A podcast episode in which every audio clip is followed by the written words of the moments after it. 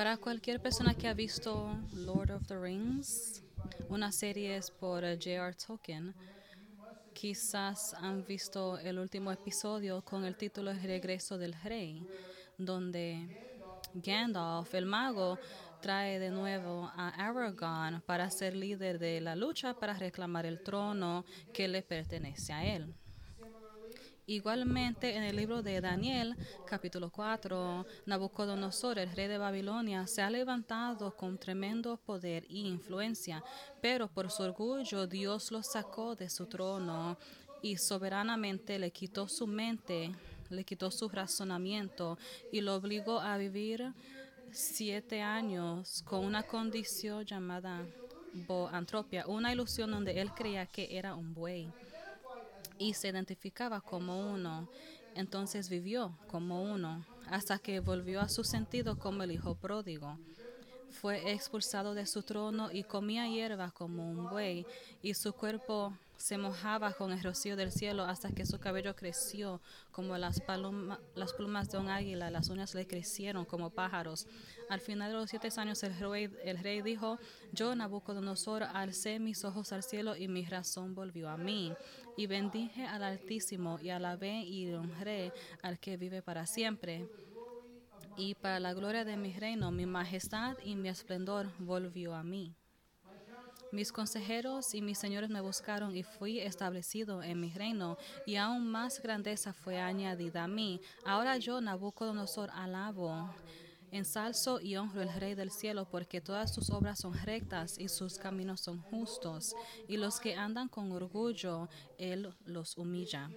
Ese rey fue de un trono de honor hasta a una, un desierto de humildad y volvió y asumió su trono con honor al verdadero rey. Ese fue un gran y regreso memorable de un rey. Y hoy vamos a ver al verdadero rey del cielo y la tierra que fue responsable por la humillación de Nabucodonosor y la realidad del regreso de ese rey de reyes, el Señor Jesús. Vamos a leer Judas,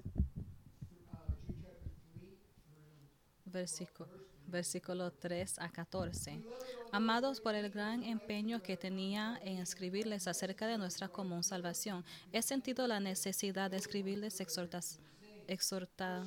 exhortándolos a luchar ardientemente por la fe de la que una vez para siempre fue entregada a los santos, pues algunos hombres se han infiltrado encubiertamente, los cuales desde mucho antes estaban marcados para esta condenación, impíos que convierten la gracia de nuestro Dios en liberinaje y niegan nuestro único soberano y Señor Jesucristo. Ahora quiero recordarles a ustedes, aunque ya definitivamente lo saben todo, que el Señor, habiendo salvado al pueblo de la tierra de Egipcio, destruyó después a los que no creyeron, a los ángeles que no conservaron su señorío original, sino que abandonaron su morada legítima, los han guardado en prisiones eternas bajo tinieblas, para el juicio en gran desde el gran día. Y así también Sodoma y Gomorra y las ciudades circunvencinas a semejanzas de aquellos pues, puestos en ellas se corrompieron y siguieron carne extraña,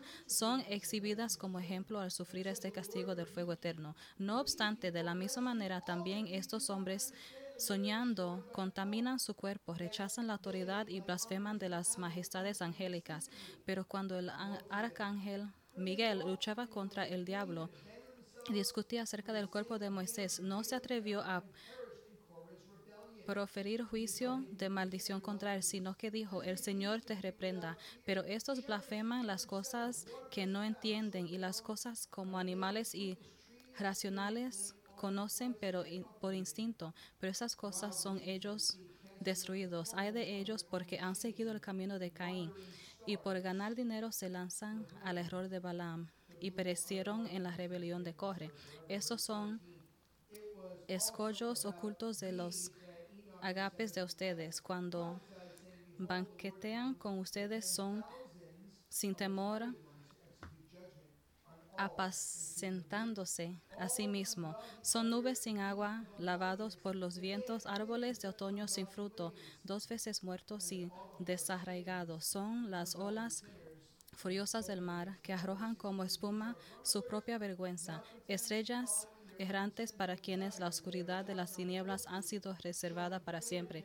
Pero estos también profetizó Enoch en la séptima generación de este Adán, diciendo, el Señor vino con muchos millares de sus santos para ejecutar juicio sobre ellos y para condenar todos los impíos de todas las obras de impiedad que han hecho impiamente y de todas las cosas ofensivas que pecadores impíos dijeron contra él.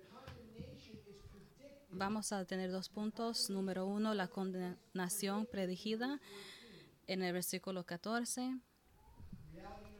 Realidad número dos, la condenación fue y es apropiada en el versículo 15. Así que estamos leyendo el libro de Judas donde Dios enseña el peligro de los apóstatas, los enseñadores falsos.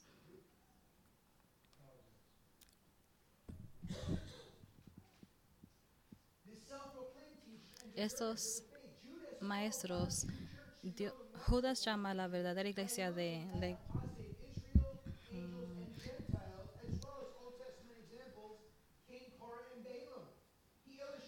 Él ilustra los maestros falsos que eran una fenómeno natural, que árboles sin, sin fruto, olas y estrellas erróneas.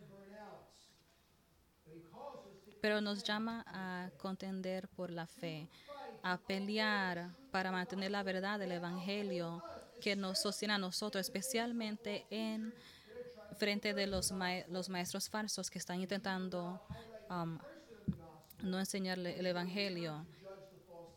Y está hablando de que ahora van a venir a juzgar a los maestros falsos que están cambiando el Evangelio. Como Satanás dijo en el jardín, Dios en verdad dijo, Él enseña que Cristo no, Él está pendiente de esos que están intentando de abusar a sus hijos. En realidad, número uno, condenación fue predicha. Versículo 14 dice, sobre estos también profetizó Enoch, el séptimo de Adán, diciendo, he aquí el Señor viene con diez mil de sus santos. Y ahora Judas continúa haciendo referencia a los maestros como estos o esta gente en versículos 8, 12 y 10. Y ahora los referencia que Enoch profetizó sobre estos. ¿Quién es Enoch? La escritura dice poco de él, pero lo poco que dice es bien profundo. Él dice que es el séptimo de Adán de la línea de Seth para distinguirlo de Enoch, el hijo de Caín, el tercero de este Adán en su línea. Génesis 5, 21 24 dice, cuando Enoch tenía 65 años, engendró a Metusalán. Él caminó con Dios después que engendró a Metusalán por 300 años y engendró hijos e hijas. Así que todos los días de Enoch fueron 365 años. Enoch anduvo con Dios y desapareció porque Dios se lo llevó. Así que Enoch fue el hijo de Jared y su nombre significa uno que es instruido o entrenado. Y fue entrenado por su padre en el temor y amonestación del Señor, que es lo que cada padre tiene que hacer con sus hijos. Tienen que enseñarlos, que tengan comunión con Dios. Y la escritura dice dos veces, en lo poco que dice de él, dos veces dice que él caminó con Dios. Es una frase bien corta, pero tiene peso, porque enseña que el del camino de alguien en la vida. Dice que el que camina con integridad y hace justicia habla la verdad en su corazón. Salmos 26.3 lee, caminaré en tu fidelidad. En el Salmo 56.13 David oró para que pueda caminar delante de Dios en la luz de la vida. Y en Salmo 86 él ora, enséñame tu camino, oh Señor, para que pueda caminar en tu verdad. Después de reunirse con Dios, el rostro de Moisés estaba resplandeciendo. él tuvo que ponerse un velo en su cara en Hechos en Éxodo 34 en Hechos 4:13 dice cuando vieron la osadía de Pedro y Juan y vieron que ellos eran hombres comunes e incultos se asombraron y reconocieron que habían estado con Jesús.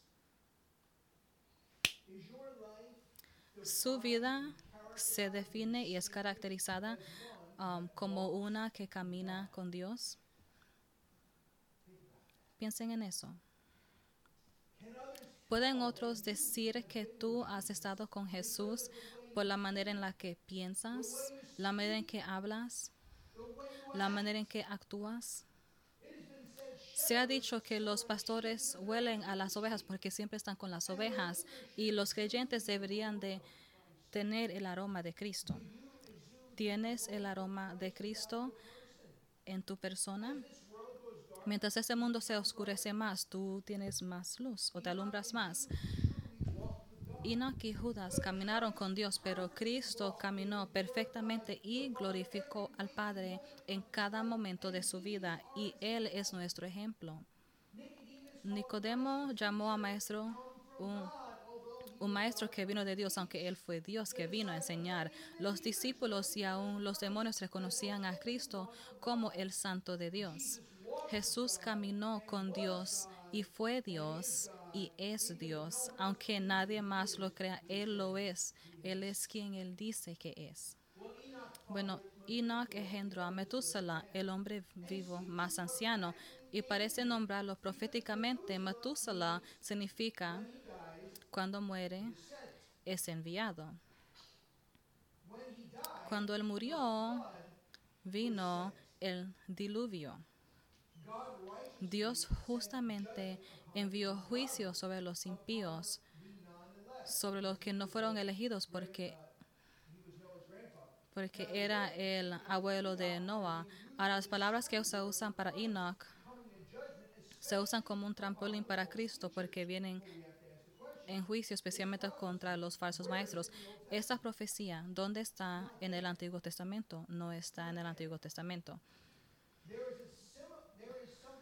Hay algo similar escrito por Moisés en Deuteronomio 4.1 que leímos esta mañana, pero Moisés vino después de Enoch. Así que Judas o Enoch habla del apócrifo conocido en el primer siglo y atribuido al Enoch de Génesis. No están seguros si él lo había escrito, pero la parte particular tenemos que considerar unas cuantas cosas. Número uno, Judas sí menciona un libro del apócrifo, pero no lo menciona como escritura. Segundo, él no dice que el Espíritu Santo dijo esto por Enoch, sino que Enoch profetizó. Y tercero, el propósito para usar de este libro es críptico, pero también se usó dos siglos antes del nacimiento de Cristo. Así que es un, es un libro fuera de la escritura. ¿Esto hace a Judas un profeta? Si eso es cierto, el apóstol Pablo sería un falso apóstol porque hizo lo mismo por lo menos tres veces. Él usó poetas griegos, Epimenides y Arato en 1 de Corintios 15, 33, Tito 1, 12 y Hechos 17, 18. Cuando habla del ángel Miguel luchando contra el diablo, pero eso no significa que estos hombres que citaron fueron inspirados por Dios. De la misma manera, el reloj roto, un reloj roto tiene la hora correcta dos veces al día pero no significa que deberíamos usarlo para llegar al trabajo o la escuela. Um, Judas está diciendo que el Cristo de quienes dicen predicar va a regresar a juzgarlos por sus falsas doctrinas y abuso de la iglesia. ¿Por qué Judas usa esa usa esto? Enoch fue un libro que fue escrito y respetado en el primer siglo. Fue un libro religioso y respetado por los maestros falsos. Judas entonces usó ese libro para defender la fe, refiriendo a lo que ellos consideraron ser su propio material y usa su propio libro contra ellos. Él advirtió a la iglesia de los maestros falsos usando el libro de Enoch. Pero las palabras estaban contra ellos y eran demasiados necios um, y empeñados a tratar de engañar a la iglesia para darse cuenta. Cuando estábamos en la clínica de aborto, una mujer se puso en nuestra posición bíblica por vida, diciendo que una violación es una razón aceptable para un aborto. No vamos a matar a un niño por el crimen del padre. Nick le preguntó a ella qué pasa, qué hay malo con la violación. No que él cree que está bien, pero él sabe que es un pecado. Ella dice que está mal de un hombre forzarse en una mujer contra su voluntad. Y Nick dijo, gracias por ese argumento al favor de la vida. Eso es exactamente lo que se está haciendo para justificar el asesinato del bebé en el útero. Alguien que se impone a un niño que Dios creó y la madre sea coautora de ese asesinato. La sabiduría del mundo verdaderamente es locura ante Dios. ¿Puedes volver la palabra de los falsos maestros contra ellos? Ahora, un comercial bien breve. Vamos a ir este sábado a las cuatro y media, agosto 6, a estar afuera de Yankee Stadium mientras el maestro falso llamado el pastor de América, el charlatán Joe Austin va a venir a la ciudad de Nueva York para tratar de llenar un estadio con 52 mil personas para predicar el evangelio falso. Vamos a estar afuera predicando el verdadero evangelio mientras las personas van entrando a el lugar de este maestro falso. Usted va a venir con nosotros para hablar la verdad a las cuatro y media cuando Austin venga a pisotear el evangelio en nuestro patio. ¿Quién vendrá con nosotros? Ok, Chuck al- alzó la mano. Amén. Tenemos cuatro iglesias que van a estar con nosotros y queremos que todos estén ahí porque muchas personas van a estar escuchando evangelio falso y él está viniendo a nuestro vecindario. Como Nick diría, en mi bloque no.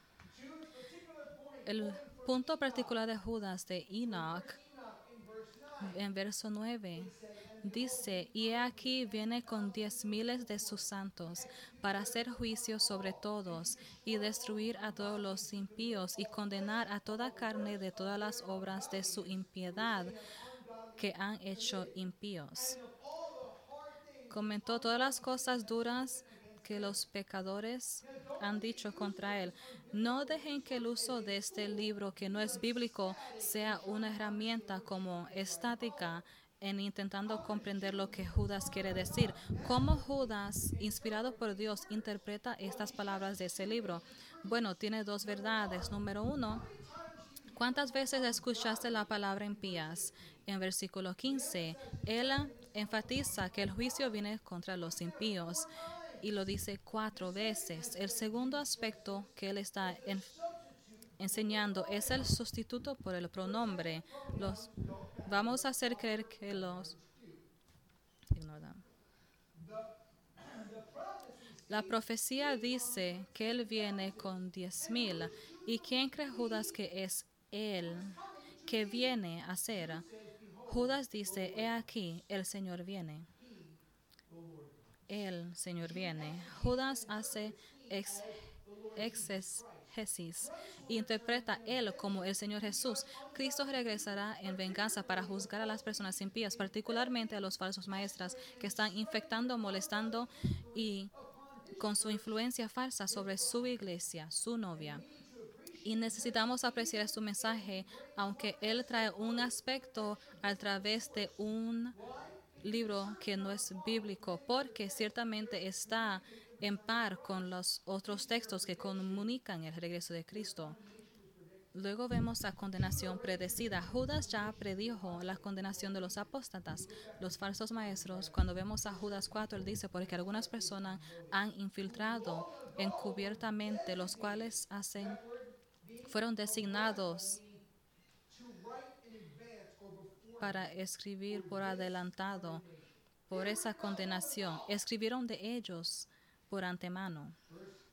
Versículo 5 dice Jesús que salvó al pueblo de la tierra de Egipto, después destruyó a los que no creían, salvó a los creyentes y destruyó a los que no fueron creyentes. Pablo afirma en Romanos 9, 22 y 23 y que si Dios queriendo mostrar su ira y hacer notorio su poder ha sufrido con para hacer notorio mucha paciencia, vasos de ira preparados para destrucción, las riquezas de su gloria para vasos de misericordia que Él ha preparado de antemano para gloria. Ve muchos hoy tienen un problema con que Dios ha preparado los vasos de ira. Dicen que Dios no es justo. Eso es exactamente lo que Pablo está mencionando acá. Nadie tiene un problema diciendo que Dios te preparó para la gloria. Nadie tiene problema con eso, solamente tiene problema con la otra parte. Tenemos que tomar la palabra entera. En Proverbios 16:4, el Señor ha hecho todo por su propósito, incluyendo los impíos para el día de la angustia. Segunda de Pedro 2.9 habla específicamente de los santos y los maestros falsos. Paralelo a Judas dice que el Señor sabe librar de las pruebas a los piadosos y mantener a los injustos bajo castigo hasta el día de juicio. Toda la humanidad está preparada para o destrucción o la gloria. ¿Dónde te encuentras en este momento? ¿Has venido a Cristo? ¿O estás como un vaso de ira preparado para la destrucción? Porque no hay nada en el medio. No hay una tercera opción. No hay un lugar en el medio. No puedes estar indeciso. ¿Es gloria o destrucción? Cristo regresará la segunda venida de Cristo es el próximo gran evento en el ministerio de nuestro Señor y en la historia de su mundo. La iglesia anticipa su venida. Así como Él prometió enviar el Espíritu sobre sus discípulos, Él lo hizo y Él volverá de la misma manera en que subió. Mateo 24 y Hechos 1, 6 a 11. Referencias a las dos venidas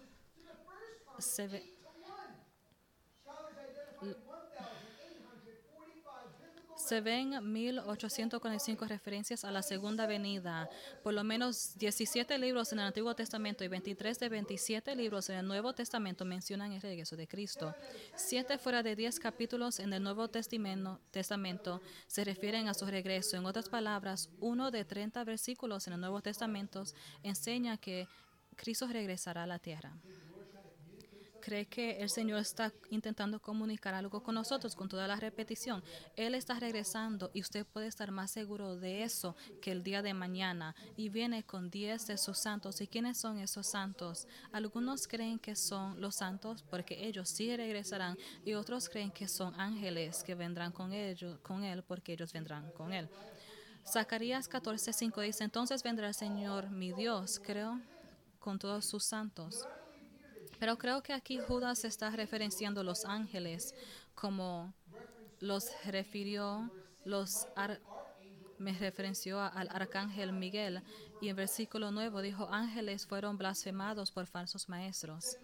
Segunda de Tesalonicenses 1.7 dice que Él será revelado desde el cielo con su poderoso ejército angelical para vengarse y aplastar a los impíos. Y hay dos actitudes aquí cuando tiene que ver con la teología de los últimos días, conocida como escatología. Esa es su palabra de 5 mil dólares del día.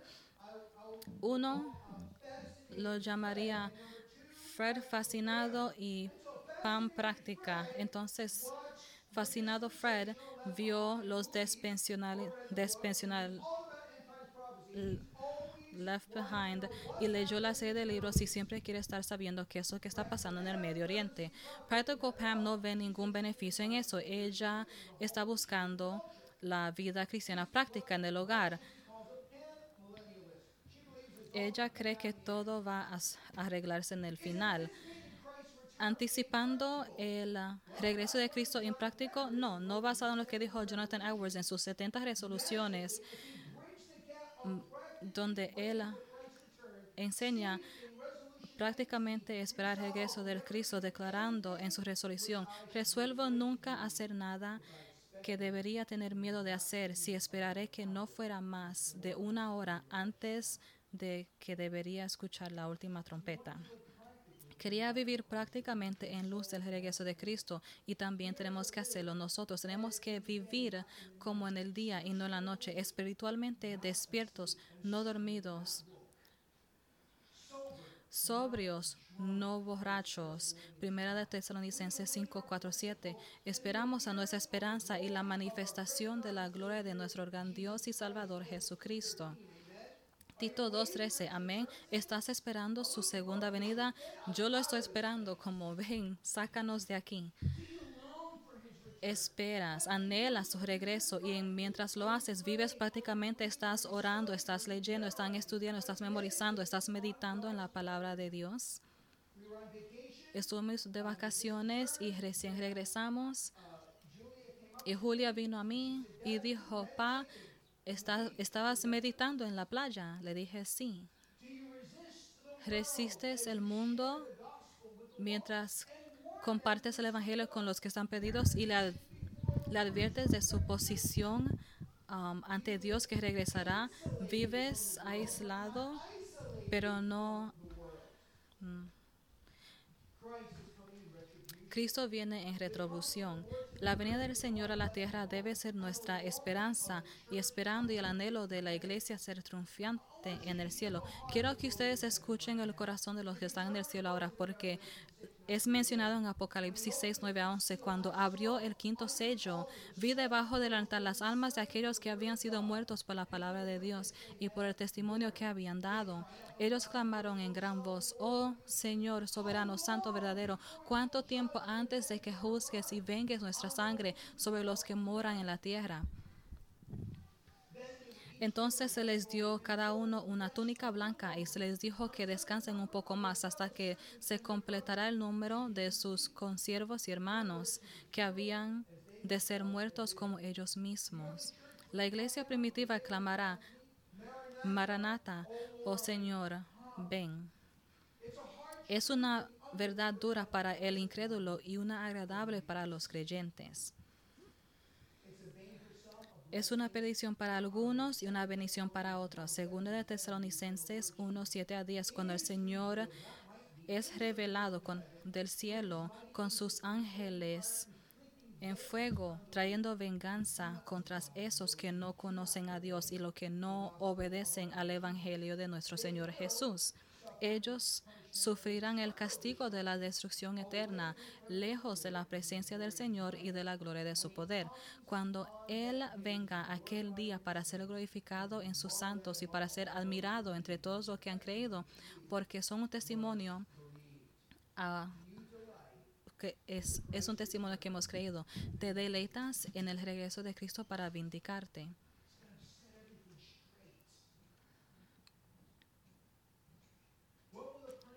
¿Cuál será el castigo para los impíos? Segundo de Pedro 2.4 nos dice, porque si Dios no perdonó ángeles cuando pecaron, sino que los arrojó al infierno y los entregó a cadenas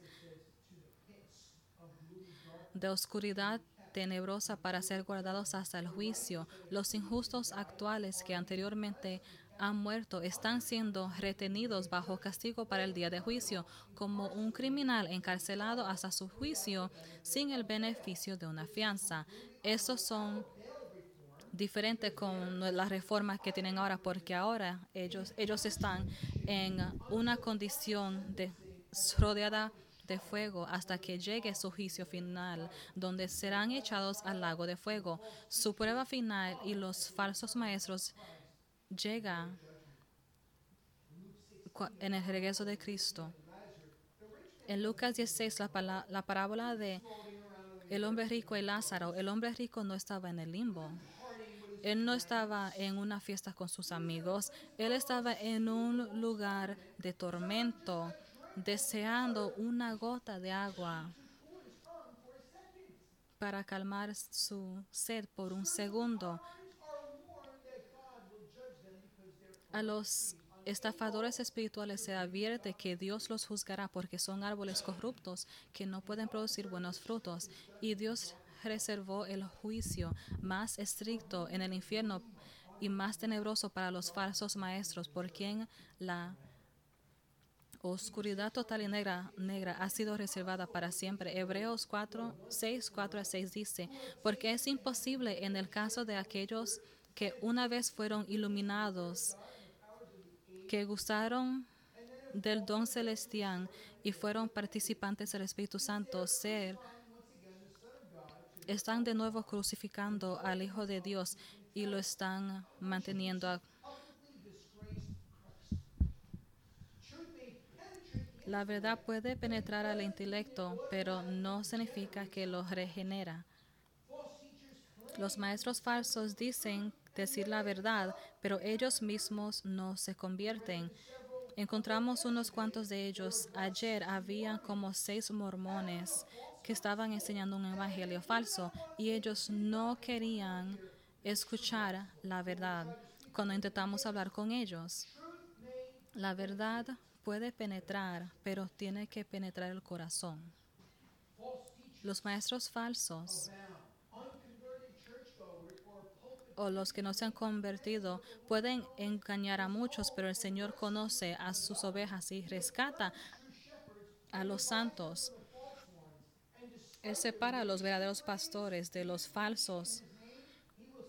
Y él ah, le dirá a esos que predican falsamente, aléjate de mí, nunca te conocí.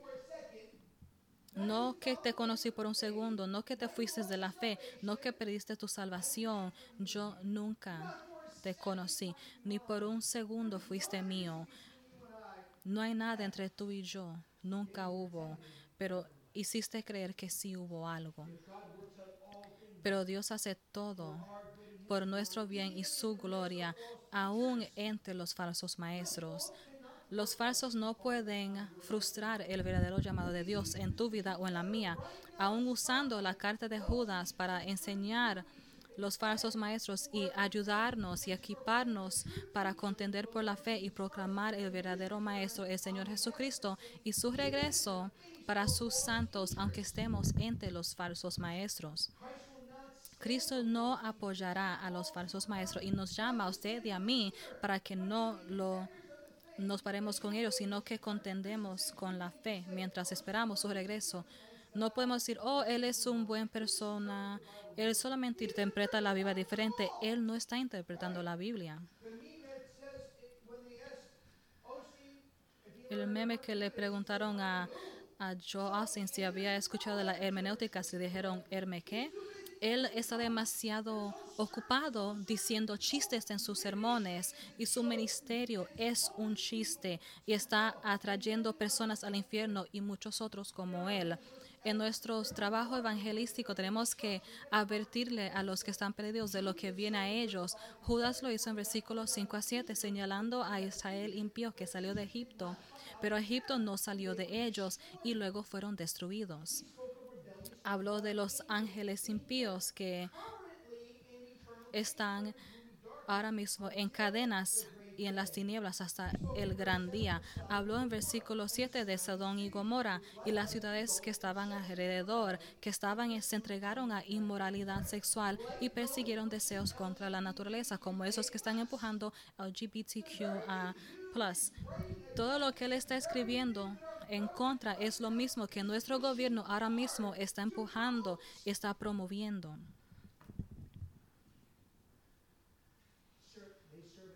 Ellos sirven como un ejemplo que van a recibir un castigo de fuego eterno, donde para quien ha sido reservado la oscuridad por siempre. Acuérdense, todos esos presidentes ponen sus manos en una Biblia, pero solamente toca la palma, no toca el corazón. Pueden ver el tema de Judas, cadenas eternas, fuego eterno, penumbres eternas.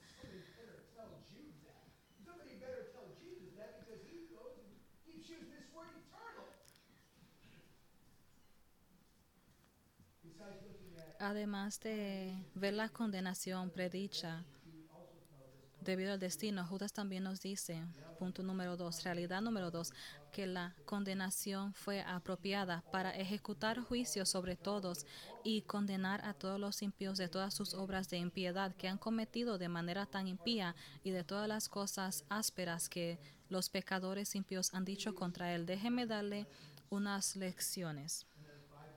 Hay cinco. Primero, primera lección es el juicio es cierto. La profecía abre con el Señor viene, no que quizás vendrá. No hay ninguna duda de que regresará. Su venida no puede ser negada, retrasada o des, desuadida, declaró Job. La escritura es, describe a Juan, a, a Cristo, que ya está en su venida. Él no solamente es un cordero, pero es también un león. Al final de esta vida, Steve Larson dice que Cristo vendrá en un caballo blanco y su vestidura estarán empapadas de la sangre de sus enemigos y se vengará de todos sus enemigos y nuestros enemigos. Lo que el samista comprendió en Salmo 73, después de enviar a las recompensas temporales de los malvados, dijo, dijo, hasta que entré al santuario del Señor, entonces discerní su amargo santuario final. Como se destruye en un, serán destruidos en un momento, barridos completamente por los terrores. La venida de Cristo es más seguro que la noticia de mañana. Segundo, es un segundo lugar. Dice que los ángeles que estaban involucrados en involucrándose que Deuteronomio 33 dice, vino con los diez mil santos, con llamas de fuego en su diestra. Suena mucho como primero de Enoch. Mateo 13, 41, 42 dice, enviará el Hijo del Hombre a sus ángeles y recogerán a su reino a todos los causantes del pecado y todos los transgresores de la ley y los echarán al horno de fuego. Segundo de Tesalonicenses 1, 7 a 8 dice, cuando el Señor Jesús se manifieste, desde el cielo con sus ángeles de su poder en llama de fuego para dar venganza a los que no conocen a Dios y a los que no obedecen el Evangelio de nuestro Señor Jesús. En Apocalipsis 16.1 las copas de la ira de Dios serán derramadas por los ángeles. Los ángeles le encantan servir y ministran a nosotros y ellos nos guardan. Los redimidos de Cristo, Hebreos 1.14 los ángeles gloriosos que los maestros falsos blasfemaron ahora son lo que Dios está usando o usará para juzgarlos de la infernal plaga del pecado. Tercer punto, eh, hay un juicio universal, uno que pasará por el mundo entero. Él va a venir a condenar a todos, no unos cuantos, sino a todos. La palabra condenar significa escudriñar, examinar cuidadosamente, traer a la luz y exponerlos. Él no va a dejar ninguna piedra sin darle vuelta. Cada pensamiento y hecho será bajo su microscopio. Nadie puede evadir su juicio. No hay ningún grupo que va a ser ignorado. Como Benny Hinn, que es famoso, puede decir que no pueden tocar al ungido de Dios. Él pondrá su bota sobre su cuello y lo va a romper con su vara. Como dice en Salmos 2, Apocalipsis 22 dice, y vi a los muertos, grandes y pequeños, de pie delante del trono y se abrieron los libros. Los conocidos y que apenas conocidos estarán enfrente de él el día de juicio. Malaquías 3.2 pregunta, pero ¿quién podrá soportar el día de su venida? Seguro que no los falsos maestros angélico, universal y cuarto, espiritual, un juicio por la impiedad. El fruto de nuestras acciones pecaminosas están conectados a la raíz de nuestra rebelión contra Dios mismo impío se repite cuatro veces en el versículo 15 de Judas. Esto debería de sonar una alarma para todos los que son ciudadanos respetables que están viviendo apartados de Dios, porque la moralidad quizás va a mantener alguien fuera de la cárcel, pero no fuera del infierno. No hay ninguna tarjeta que te puede prevenir que vayas al infierno. Esos que se elevan sobre la palabra de Dios van a ser juzgados por la palabra de Dios, pero esos que están en Cristo somos como Judas describe, llamados, amados y guardados para Cristo como su novia. Cinco será un juicio veraz. Su palabra será su estándar de verdad, no la palabra del hombre. Toda su verdad expondrá todas las mentiras del hombre. Todo estará abierto y cada engaño desentrañado y visto la luz de la verdad. Aún las decepciones a sí mismo serán vistas. Aquellos que estaban promoviendo la homosexualidad, la religión, ellos serán desenmascarados. La verdad de Dios será innegable, que los impíos no tendrán ninguna excusa que estar de acuerdo con la verdad de Dios y ser condenados por rebelarse contra Él. No habrá nada que podrán decir. Me imagino, pensamos que tenemos buen video, me imagino que Dios dice, bueno, ahí estás, ¿qué tienes que decir?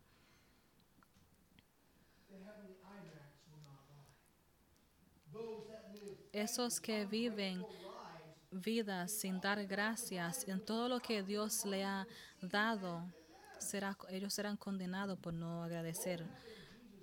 ¿Qué sucedería si Jesús aparecería ahora mismo en el aire? Si regresa en ese momento, mientras estás sentado aquí hoy, ¿estás listo para el regreso de Cristo? ¿Has venido a Cristo en arrepentimiento y fe? tienes un calendario en la casa, escucha lo que Martín Lutero. Dijo, solo tengo dos días en mi calendario, hoy y aquel día. Hoy y aquel día. Tú y yo necesitamos tener esos, esos días en nuestro calendario. Hoy es el día de la salvación. El gran evangelista George Whitfield dijo, cada día espero la venida del Hijo del Hombre.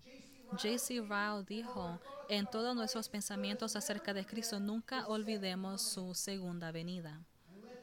Y deje que esto anime su corazón, que en ese día de la segunda venida de Cristo, tú que fuiste salvado del poder del pecado, serás sacado de la presencia del pecado. Tú que sirves a Cristo, aunque se burlan de ti los amigos y tu familia, y te paras con tu verdadera familia cristiana, vas a recibir tu regalo. Tú que fuiste culpable del pecado por no adorar al gobierno y las leyes que tenían, vas a ver a los gobernadores que se burlaban de Dios, que van a estar deseando que las piedras le caigan encima para intentar evitar la ira de Dios, pero tendrán que doblar la rodilla ante Dios en el día de juicio. Tú que Cristo dijo que iba a ser odiado por el mundo, entrarás a su gloria como esos que te odiaron van a sacudirse en miedo, dándose cuenta que ellos fueron rebeldes y que ellos fueron odiados por Cristo. Salmos 5.5 y 7.11. Y nuestro hermano mayor pisará en esos que intentaron intimidarnos para que se puedan someter. Nuestro novio defenderá a la novia hasta el último grado.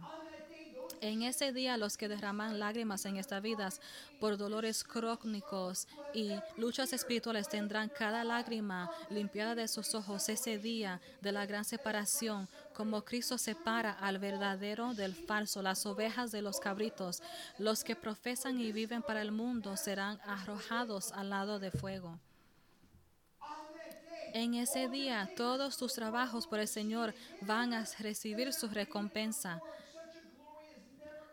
Tal gloria como nunca ha entrado al corazón del hombre.